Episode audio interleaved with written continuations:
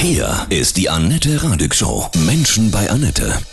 Heute mein Gast, ich freue mich sehr, der renommierte Astrologe Dr. Christoph Niederwieser. Guten Morgen, Christoph, grüß dich. Ja, guten Morgen, Annette. Ganz herzlichen Dank für die Einladung. Danke. Ich wünsche dir ein wundervolles neues Jahr 2024. Ich finde, es hat ja schon furios ähm, angefangen, die Bauernproteste. Es ist viel Revolutionsenergie, bisschen überspitzt im Feld, oder? Du hast ja jetzt eins zu eins ja fast schon ins Bild gebracht. Revolution in der Landwirtschaft, ja, und es gibt tatsächlich einen Planeten, der für die Umstürze und Revolten steht. Das ist der Planet Uranus und der läuft halt jetzt schon seit einigen Jahren durch das Zeichen der Landwirtschaft, nämlich durch den Stier. Mhm. Und das sind immer Zeiten, wo in der Landwirtschaft große Umbrüche anstehen, ja, weil einfach der technologische Strom so weit äh, vorangeschritten ist, dass er auch vor der relativ konservativen Landwirtschaft nicht mehr Halt machen kann. Ja, das letzte Mal hatten wir das in den 1930er Jahren und damals war das eigentlich so dieser totale technische Umbruch von der alten Landwirtschaft, wo noch vor allem Nutztiere sozusagen ähm, die körperliche Arbeit gemacht haben, hin zu der ganzen Technisierung. Da sind dann plötzlich flächendeckend die Traktoren kommen, äh, Dünger und all diese technischen Innovationen, die ja bis heute die Landwirtschaft prägen. Und jetzt sind wir halt gerade bei dem nächsten Umbruch. Ja? Mhm. Und klar, der Stier ist ebenso wie die Landwirte sehr konservativ orientiert und äh, ja, tut sich natürlich besonders schwer mit solchen Veränderungen. Wo geht es dahin bei den Landwirten? Naja, also grundsätzlich wird es mittelfristig definitiv dazu äh, führen, dass diese aktuellen Trends weitergehen. Also eine immer größere fortschreitende Technisierung der Landwirtschaft, äh, eine viel, viel stärkere Automation, was natürlich leider Gottes auch dazu führen wird, dass äh, die durchschnittliche Größe eines landwirtschaftlichen Betriebs immer weiter ansteigen wird, ja, weil es kann sich natürlich nicht jeder so eine Technisierung leisten. Das heißt, für die kleinen Landwirte bleibt eigentlich gar kein Platz mehr in der konventionellen Landwirtschaft, aber es tun sich dort neue Nischen auf, gerade im Bereich biologischer Landwirtschaft, neue Pflanzen, neue Tiere und so weiter. Das heißt, man muss da seine Nische finden, dann kann man auch als kleiner Betrieb super bestehen, ja, aber eben nicht mit dem konventionellen landwirtschaftlichen Herangehen. Nun merken wir ja alle, dass die Welt sich wandelt. Das fühlen wir. Was ist da los aus der Sicht der Sterne? Ja, wir haben natürlich dauernd irgendwelche Konstellationen, die einen großen Einfluss haben auf Tagesebene, Wochenebene, Jahresebene und der größte Zyklus, wo, wir, dann drin sind, das ist der Epochenwechsel der Jupiter-Saturn-Konjunktionen. Die sind immer für ungefähr 200 Jahre im Zeichen eines Elements und die prägen sozusagen wirklich ganz große Zeitgeist-Epochen. Also die zeigen unsere kulturelle Mentalität. Der letzte Wechsel in die sogenannte Erdepoche, also in die Zeichen des Elements Erde, der war um das Jahr 1800 und damals, Erde steht ja für das Physische, für das Handfeste, für das Konkrete, ist ja auch im Grunde unsere, äh, die äh, industrielle Revolution, unsere moderne kapitalistische Konsumgesellschaft losgegangen. Ja, da ging es ums Horten, da ging es ums Aufbauen von Produktionsabläufen und so weiter. Jetzt, 2020, war der Epochenwechsel hin in die Luftzeichen und der Luft steht für den Geist. Ja, also man kann sagen, von der Materie zum Geist. Das ist halt genau, was wir aktuell überall sehen. Äh, immer mehr verlagert sich in den digitalen Raum. Das heißt, Ideen, Daten, Informationen sind das neue Gold. Ja, also das ist der Wirtschaftstreiber der kommenden Jahrzehnte und alles, was wir aktuell hier an Umbrüchen sehen, folgt im Grunde auf der höchsten Ebene diesem Leitmotiv. Also das heißt mit anderen Worten, auch der Geist wird wichtiger unser Bewusstsein? Auf alle Fälle. Das sehen wir auch schon in unserem eigenen Leben. Ja, also jeder von uns, wenn man sich zurück überlegt, vor 20, 30 Jahren, wie hat unser Alltag ausgeschaut? Da waren wir vor allem mit dem Kampf in der Materie beschäftigt. ja. Ähm, da gab es ja verschiedenste Berufe und jeder hatte so sein eigenes Werkzeug. Und all diese Berufe sind schon ja in den letzten Jahrzehnten immer mehr an den Bildschirm gewandert. Ja? Also das heißt, egal was wir heute machen, wir sitzen in erster Linie vor dem Bildschirm, geben da unsere Gedanken rein, lesen Gedanken raus. Das heißt, wir sind eh schon in dieser Übergangszeit seit den 1980er Jahren da schleichend hinübergeglitten, ja. Und mhm. jetzt eben seit 2020 ist es endgültig so, dass man sagen kann, die alten Branchen der Erdepoche, die haben jetzt sozusagen ausgedient und jetzt spielt sich halt vor allem im digitalen Bereich ab. Was natürlich auch eine große Bewusstseinsevolution mit sich bringt, weil dadurch, dass wir viel mehr im Kopf sind, natürlich auch unsere Gedanken viel höhere Freiheitsgrade entwickeln können als vor 30, 40 Jahren, wo man vielleicht noch am Fließband stehen musste. Also das heißt, so alle blöden Arbeiten, die eine Maschine übernehmen kann, wie zum Beispiel meine Wohnung sauber machen, ja, das wird dann auch kommen. Ja, das, das sind wir eh jetzt ja schon mittendrin, wenn man mhm. sich schaut, die anschaut, die, die äh, Saugroboter und was es da alles schon an, an Tools und Hilfestellungen gibt. Also äh, wir haben immer mehr Zeit unseres äh, Wachbewusstseins, um uns mit geistigen Dingen zu beschäftigen. Natürlich auch immer mehr Berufe werden geistig. Und da gibt es auch verschiedene Beharrungstendenzen. Ja, es hätte ja wahrscheinlich vor drei, vier Jahren noch niemand für möglich gehalten, dass vielleicht der Grafiker mit seiner hochkreativen Arbeit noch vor dem Buchhalter mit seiner eher sehr repetitiven Arbeit arbeitslos wird. Ja, und ja. heute sehen wir, uh, KI kann plötzlich mit Journey und so weiter in Sekundenschnelle aufgrund einfacher Sprachbefehle die besten Bilder malen, aber irgendwie eine vollautomatisierte Buchhaltung kriegt man halt immer noch nicht hin. Warum? Weil das einfach ein viel traditionellerer Bereich ist. Das heißt, da gibt es natürlich Branchen, die man vielleicht schon relativ früh und einfach ersetzen könnte, wo aber dann die internen Beharrungstendenzen aus der alten Erdepoche heraus einfach ganz stark ausgeprägt sind. Macht das ja aber auch ein bisschen Angst, finde ich, wenn so die Technik so überhand nimmt. Definitiv. Also jeder dieser Epochenwechsel bringt einerseits große Segen für die Menschheit. Ja, also damals die Erdepoche, wo die um 1800 losgegangen ist, das war im Grunde über die Jahrzehnte dann auch die Befreiung von Hungersnöten. Ja, das kennen wir heute ja gar nicht mehr, aber bis 1850 ungefähr, bürgerliche Revolution 1848, knapp davor, da war ja die letzte wirklich große Hungersnot in Deutschland. Das haben wir sozusagen besiegt, aber es kommen halt neue Gefahren, Herausforderungen. Jetzt im Bereich des Digitalen, künstliche Intelligenz ist meines Erachtens eine der größten Herausforderungen durch die Saturn-Pluto im Steinbock-Konjunktion, das sind die Struktokratien. Ja? Also so eine KI, die kann ja nicht irgendwie ein kleiner Mittelständler oder ein Programmierer bei sich im, im Wohnzimmer entwickeln. Da braucht man Milliarden Budgets, da braucht man riesige Teams von hochdotierten Entwicklern, man braucht Milliarden von Daten. Das können halt aktuell nur die Großkonzerne leisten. Und das ist natürlich schon eine Gefahr für die Demokratie. Also ist eine von den Risiken der, der Luftepoche, definitiv. Mhm. Kannst du uns kurz sagen, was du für Entwicklungen, Erfindungen, Tendenzen für dieses Jahr siehst, so allgemein? Ja, also wir hatten ja jetzt in der Sturm- und Drangzeit der Luftepoche, da war ja äh, so ein Stück weit klar, dass unsere Systeme sich absichern wollen gegen diese rapiden Veränderungen. Ja, das heißt, es gab ein Bollwerk gegen Corona, es gab ein Bollwerk gegen Ukraine, es gab irgendwie, man war sich einig, dass man die Inflation bekämpfen muss und so weiter. Jetzt 2024 merkt man, okay, es funktioniert nicht mehr, weil unsere Systeme per se schon absolut äh, an der Grenze sind.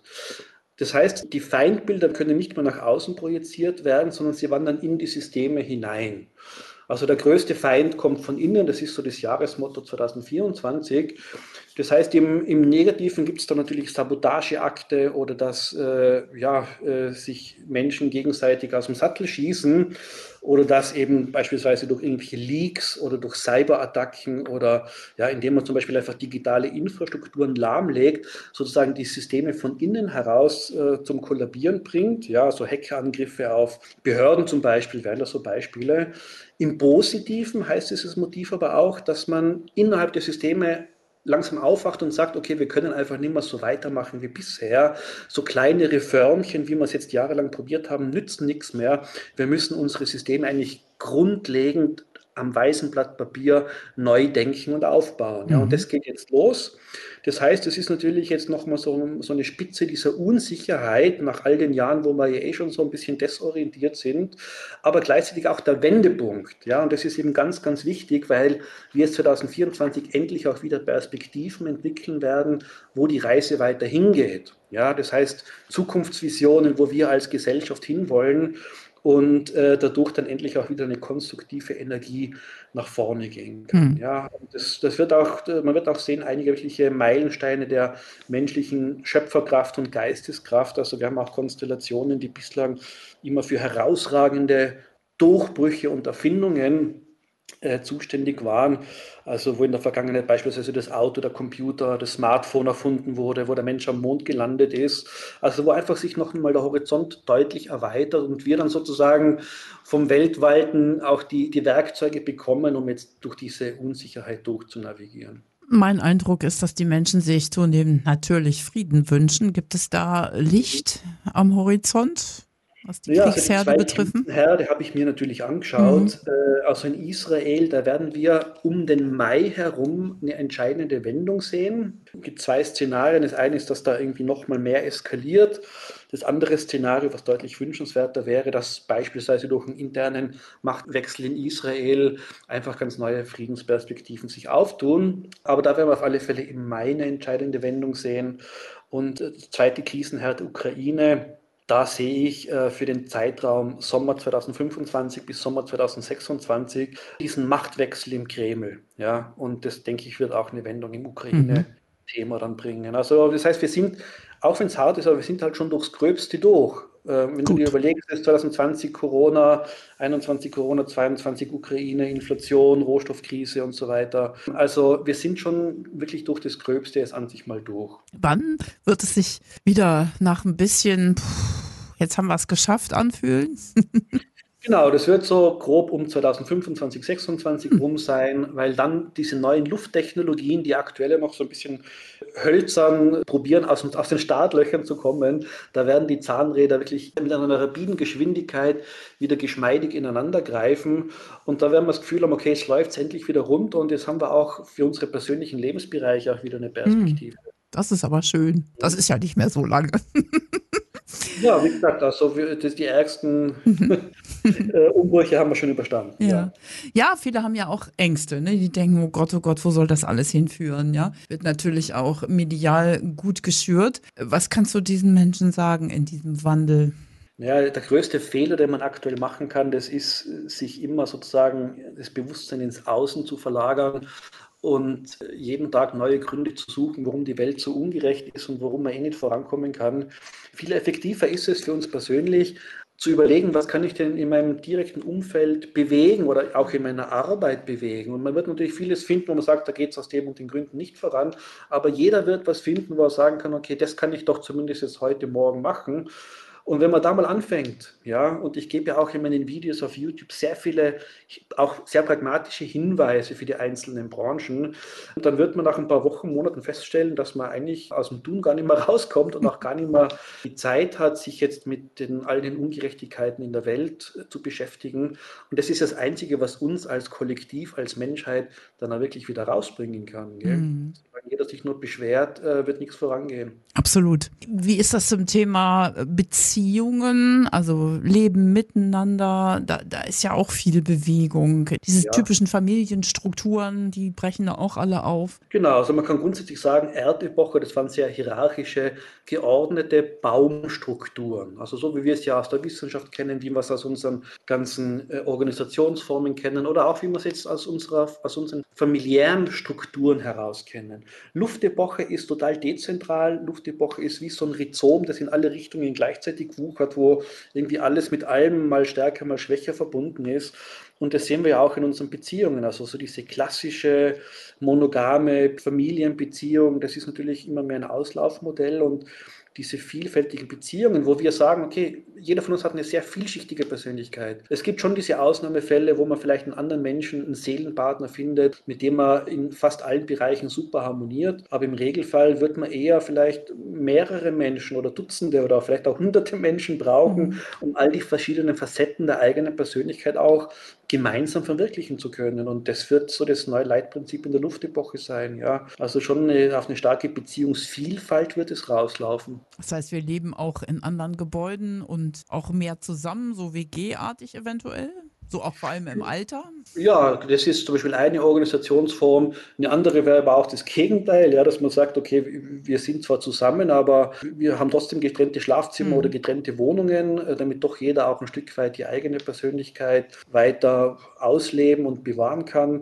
Also das heißt, da gibt es diese Standardantworten und Beziehungsmodelle eigentlich nimmer, weil sich jeder eigentlich so zusammensucht, wie es für den Moment gerade passt. Ja? Und ja. da kann es ja durchaus sein, dass man mal vielleicht ein paar Jahre in einer Dreier-, Vierer-, Fünfer-Beziehung lebt, ja, auch sexuell und dann vielleicht wieder zehn Jahre äh, eine feste Partnerin, Partner hat. Da gibt es da gibt's diese gesellschaftlichen Normen, Konventionen und auch diesen Druck nimmer. Mhm gibt es ja jetzt viele junge Menschen, die auch spüren, dass irgendwas anders ist.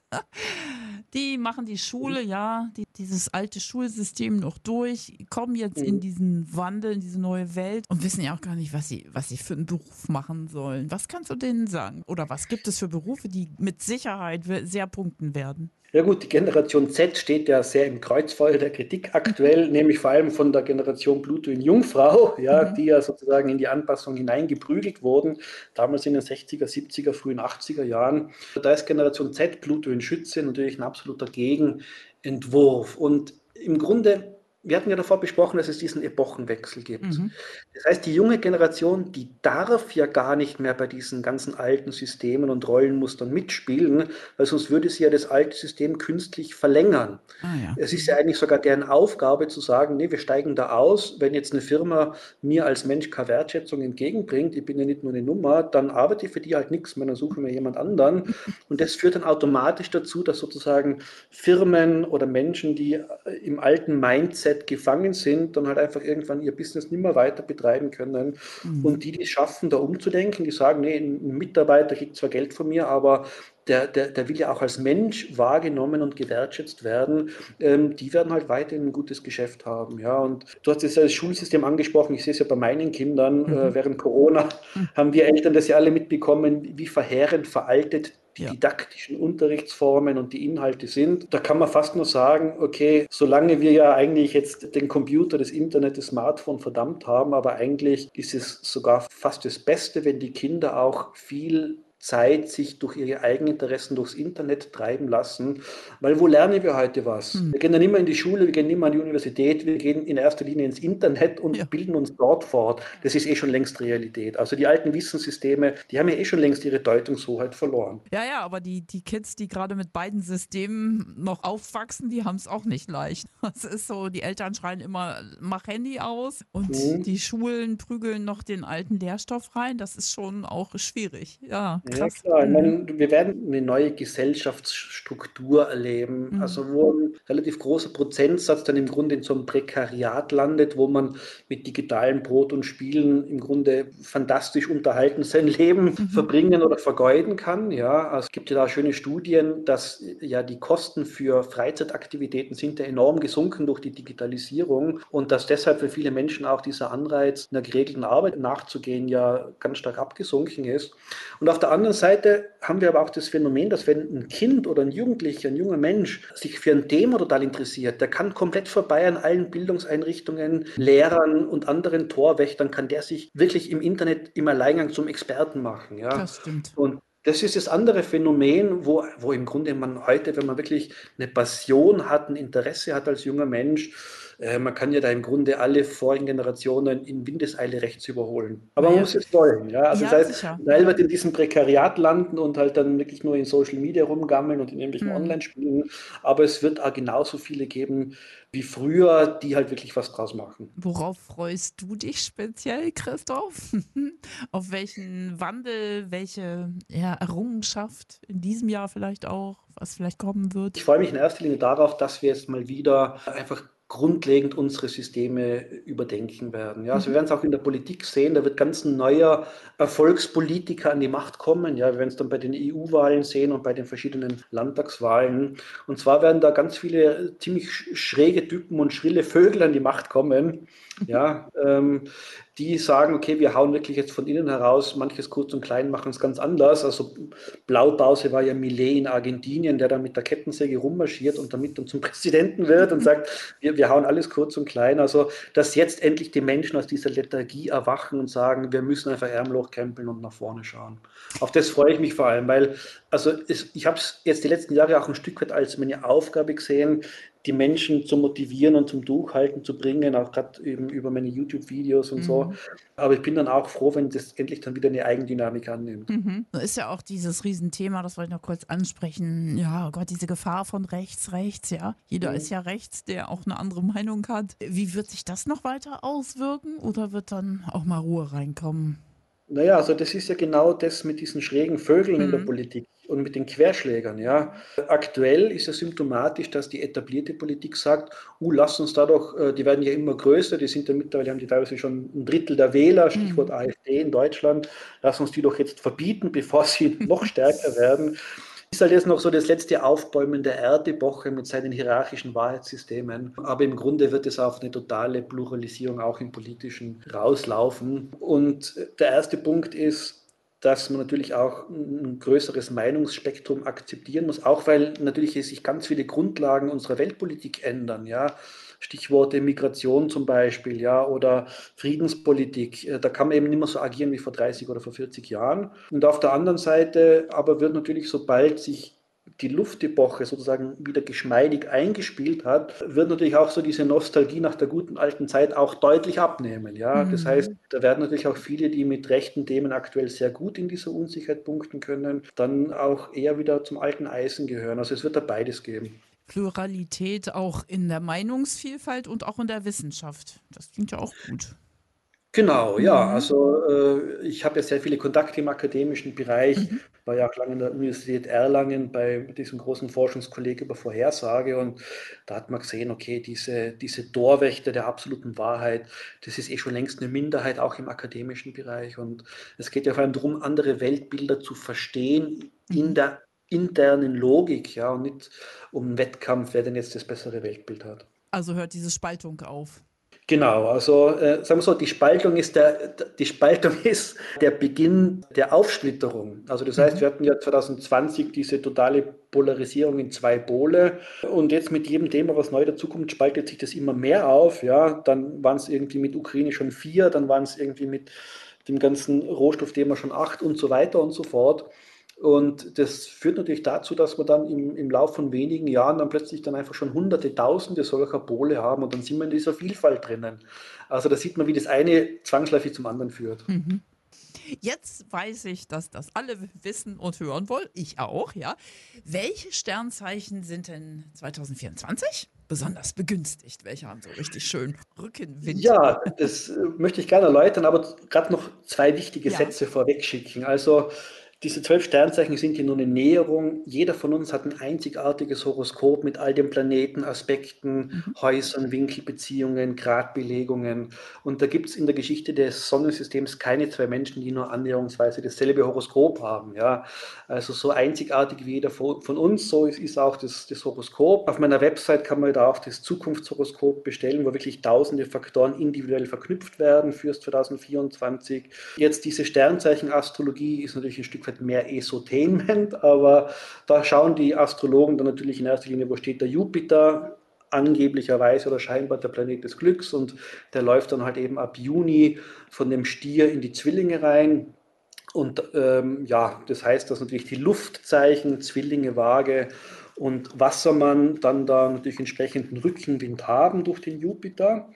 Aber in der Astrologie gibt es ja nie was eindeutig Gutes oder Schlechtes, ebenso wenig wie im Leben. Ja? Das mhm. heißt, die Zwillinge, wenn die dann da ordentlich Gas geben mit dem Jupiter drin, dann können die natürlich enorm ihre Perspektiven erweitern, aber sie stehen auch immer an der Grenze zur Verzettelung. Ja, hm. das ist mhm. dann das, der große Fluch, dass man sich dann zu viel auf einmal zumutet und am Schluss dann vielleicht gar nichts hat, weil man zu viel gleichzeitig verfolgt hat.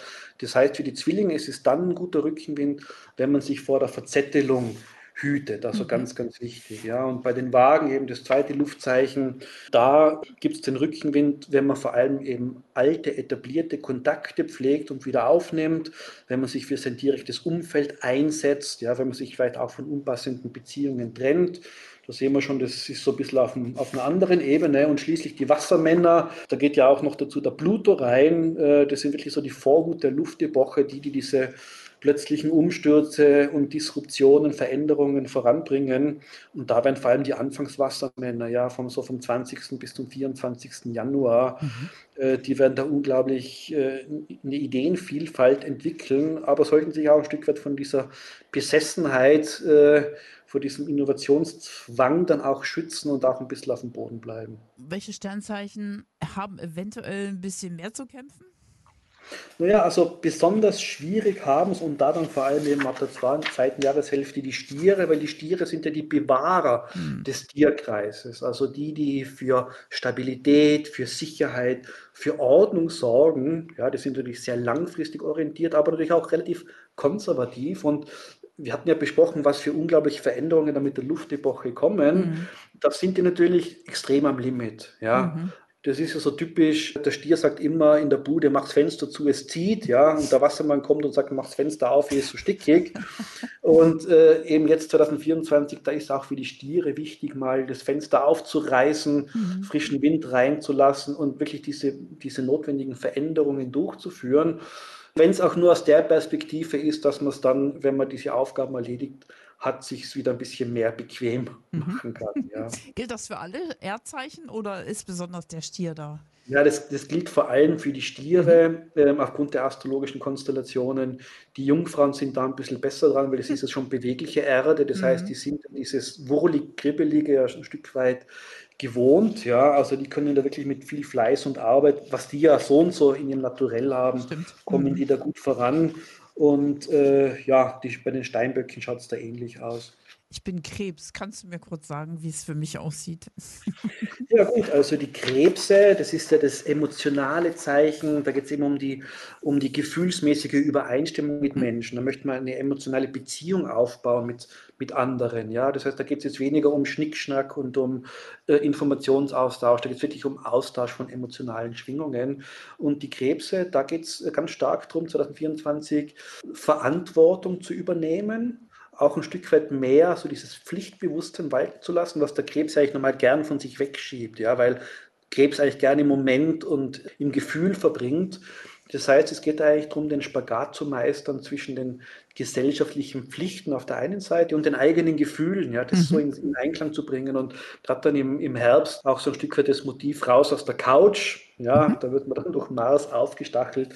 Der Krebs macht sich sehr gerne auch mal auf dem Sofa gemütlich mit ja, den Wollsocken am Kamin und ja, da, da heißt es halt einfach mal raus in die Welt. Ja. ja. Aber er kümmert sich auch gerne um die Menschen als Familie. Das ist ihm auch wichtig. Genau, ja. ja. Also das heißt, das emotionale oder über das menschliche Prinzip, das mhm. ist ja das Leitmotiv des Absolut. Krebs. Ist das mein Eindruck nur, dass Spiritualität mehr und mehr ins Feld kommt, dass sich immer mehr Menschen dem gegenüber öffnen? Also da gibt es zwei Facetten zu beachten. Das mhm. eine ist natürlich, dass immer in Zeiten der Unsicherheit eine neue Zeit propagiert wird. Mhm. Ja? Also der Begriff New Age heißt ja nichts anderes als neue Zeit, aber der kommt halt aus den 1960er Jahren, weil damals war halt auch eine sehr turbulente Zeit. Wenn man anschaut, so die, die Urväter der modernen Esoterik, Theosophie, Anthroposophie, die waren ja schon im 19. Jahrhundert aktiv und haben damals schon von der neuen Zeit gesprochen, weil halt die Zeit immer neu wird und weil Wissenssysteme sich immer ändern, ja. Mhm. Und in so Umbruchsphasen, da kommt halt einfach ganz viel Neues an, an Denksystemen in das Feld hinein. Einiges davon etabliert sich dann in der Wissenschaft. Also gerade wenn man anschaut, letzter Esoterikboom in den 60er, 70er Jahren, da kam das Thema Psychosomatik auf. Mhm. Ja, das war ja damals esoterischer Humbug, ja, das heißt, wenn keine materielle Beziehung, wo soll eine Krankheit herkommen? Heute ist Psychosomatik im Grunde vollkommen anerkannt in der Medizin, mhm. ja. Und so wird es in der aktuellen und Anführungszeichen Esoterik-Quelle wieder sein, dass da einige sehr wichtige, wertvolle Impulse kommen werden, die dann sich ja wissenschaftlich etablieren können und viel anderes halt auch wieder Märchenstunde für Erwachsene ist. Ja. Mhm. Aber das war halt dieses Spiel. Ja, diese Komplementärmedizin, das kommt auch, ja, dass diese beiden so zusammenarbeiten. Auf alle Fälle, mhm. weil wir einfach jetzt sehen in der Luftepoche, haben wir gesagt, von der Materie zum Geist, wie sehr eigentlich unsere Gedanken auch unseren Körper und unsere Gesundheit beeinflussen. Ja? Also auf der einen Seite wird man sehen, dass man gar nicht immer mit einem Skalpell oder mit Chemieböllern im Körper rummetzgern muss, äh, mhm. um Krankheiten zu heilen, sondern dass es oft auch über geistige Informationen geht von Psychotherapie über irgendwelche Behandlungen mit, mit Schwingungen, Wellen und so weiter. Ähm, auf der anderen Seite aber natürlich Luftepoche heißt auch, dass geistige Krankheiten auch deutlich zunehmen werden im Vergleich zu den körperlichen. Ja, das heißt, in mhm. der in der Erdepoche, da haben wir unseren Körper geschunden und mussten den dann im Krankenhaus reparieren. Und in der Luftepoche, da ist eigentlich so das Einfallstor für Krankheiten dann natürlich auch der Geist. Ja. Und wir sehen es jetzt allein die letzten paar Jahre, seit die Luftepoche angeklungen ist, wie enorm sich verschiedene psychische Auffälligkeiten nun statistisch gemehrt haben. Hm. Wie bist du, Christoph, zur Astrologie gekommen? Hast du dich dafür schon immer als kleiner Junge interessiert, in die Sterne geguckt und gedacht, oh, da ist irgendwas Spannendes? Nee, gar nicht. Also ich nee? habe es eigentlich eher so als Esoterik abgelehnt lange ah, Zeit und ja. habe dann ja internationale Wirtschaft studiert hm. und habe mir dann die ersten zwei, drei Semester gedacht, das gibt es ja nicht. Das ist ja eigentlich total ein Aberglaube hier. Da werden irgendwelche Kästchen und Pfeile und irgendwelche Fachbegriffe, aber im Endeffekt sind es nur mathematisch getarnte Banalitäten, die da als Wissenschaft verkauft werden und habe dann angefangen, mich mit Geistesgeschichte zu beschäftigen und mhm. habe da eben, war auf der Suche nach so einer Art universellen Systemtheorie. Also das heißt eine, eine Wissenschaft, die im Grunde all diese Vielfalt der Welt zumindest systematisch fassen kann, ja. Und da gibt es ja verschiedene Ansätze, Systemtheorien nach Luhmann und so weiter. Das war aber alles sehr, sehr blutleer. Und wo ich dann zum ersten Mal wirklich so eine Horoskopzeichnung gesehen habe, mit mhm. all den Symbolen drin, mit den geometrischen Figuren und so, so weiter. So ein Radix, ne? Mhm. Ja, da mhm. habe ich mir gedacht, Wahnsinn, da, da, genau das wäre diese universelle Systemtheorie, die noch dazu nicht äh, einfach logisch abstrakt, sondern über Bilder und über Symbole funktioniert. Und das hat mir dann total fasziniert. Äh, zuerst wollte ich da eher was Theoretisches draus machen, ein Veranschaulichungsmodell und klar, dann rechnet man mal sein eigenes Horoskop von Verwandten, Bekannten, Prominenten und so weiter. Und so nach zwei, drei Jahren empirischer Forschung musste ich dann doch feststellen, es gibt definitiv Zusammenhänge zwischen mhm. den Planetenpositionen äh, und den Geschehnissen auf unserer Erde. Und du berätst jetzt auch Unternehmen, ne? genau, also ich habe jetzt hier seit mittlerweile genau zehn Jahren eine astrologische Unternehmensberatung. Mhm. Die hatte ich im Dezember 2013 gegründet cool. und ist auch sehr, sehr gut angenommen. Also es sind wirklich Unternehmen querbeet. Da ist nicht nur der Bioladen drin äh, mhm. oder irgendwie das Wellness-Resort, das sind wirklich ja IT-Unternehmen, herstellendes Gewerbe, bis hin eben sogar auch zu einigen größeren Betrieben aus dem landwirtschaftlichen Bereich. Also mhm. das geht wirklich querbeet durch unsere Gesellschaft und ich habe halt die Schwerpunkte einerseits Strategieberatung, das heißt, wo gehen die Trends des Marktes hin, wie ist das mit dem Unternehmenshoroskop gekoppelt. Zweitens dann der Bereich Markenentwicklung, das heißt, wie können wir unsere emotionale Ausstrahlung nach außen in den Markt äh, authentischer gestalten. Und es dritte natürlich der Bereich Personal. Wie finden wir die richtigen Leute, damit wir gemeinsam diese Vision tragen können? Wenn ich so jemanden haben möchte für eine bestimmte Position, dann sein Horoskop erstelle, dann kann ich auch schon ein bisschen was sehen, wenn es eine wichtige Position ist, oder? Wo ich angefangen habe, da war das ja noch ganz andere Voraussetzungen. Mhm. Da ging es eher darum, wir haben hier 150 Bewerbungen auf den Job und welche fünf soll man denn einladen? Ja. Heute ist ja eigentlich genau die gegenteilige Aufgabenstellung. Da heißt, wir haben jetzt hier den Job schon seit einem halben Jahr ausgeschrieben mhm. und jetzt haben wir endlich mal hier zehn Bewerbungen und welche ist denn der am wenigsten schlechte? Ja, das ist, hat sich ja komplett gewandelt. Mhm. Na, und da kann man mit der Astrologie unglaublich gut feststellen, wo ja. jemand seine Kompetenzen hat, seine Begabungen hat, seine Talente, wie man intern vielleicht auch Aufgaben umverteilen kann, mhm. damit doch jeder das macht, wo er gut drin ist. Um das geht es da, ja. ja also da geht es nicht darum, irgendwas in gut und schlecht zu unterteilen. Es geht mhm. darum, von jedem Menschen wirklich die Talente zum Vorschein zu bringen. Dave Grohl von den Foo Fighters, den ich auch sehr schätze, der sagte immer, niemand ist wie du und das ist deine größte Stärke. Ich finde, das passt total da rein. Genau, voll, ja, ja. ja. Aber die Chefs, die das machen, die sind auch schon der neuen Zeit sehr zugetan, oder? Ja, klar, das sind, ich meine, Unternehmer oder Manager, das wird, ist oft das Stereotyp. Das ist so jemand, der hier im Anzug mit der Krawatte und dem Aktenkoffer rumläuft und nur Geld verdienen will. Aber also die, die ich berate zumindest, das sind meistens wirklich Leute, die jahrelang irgendeiner Leidenschaft gefrönt haben, aus, aus, aus ihrer Einzigartigkeit heraus irgendwas Cooles aufgebaut haben und plötzlich hatten sie halt eine Firma um sich rum, ja, obwohl das gar nicht das Ziel war und denen es bis heute nicht ums Geld verdienen geht, sondern darum, was Positives für die Menschheit beizutragen. Ja, und mhm. das ist natürlich schön, wenn man da mit der Astrologie unterstützen kann. Jeder, der ein persönliches Zukunftshoroskop haben möchte, auf deiner Seite findet man das gut für Genau, auf astrologie.de, da ist das alles zu finden, auch auf meinem YouTube-Kanal, also einfach meinen Namen Christoph Niederwieser eingeben. Mhm. Da habe ich ganz viele Themen aufbereitet, dass es wirklich für die Allgemeinheit zugänglich ist. Lieber Christoph, Dr. Christoph Niederwieser, ich wünsche dir von Herzen ein wundervolles neues Jahr, ja, und das hört sich spannend an. Ich bin, ja, ich bin sehr gespannt und ich glaube, wir brauchen keine Ängste haben vor der Zukunft. Ja, so ist es. Also Annette, ganz herzlichen Dank. Auch dir das Allerbeste für 2024. Danke. Allen Hörern, Hörerinnen, nutzt diese Chance. Jetzt geht es wirklich auf und wichtig ist es da, vorn mit dabei zu sein.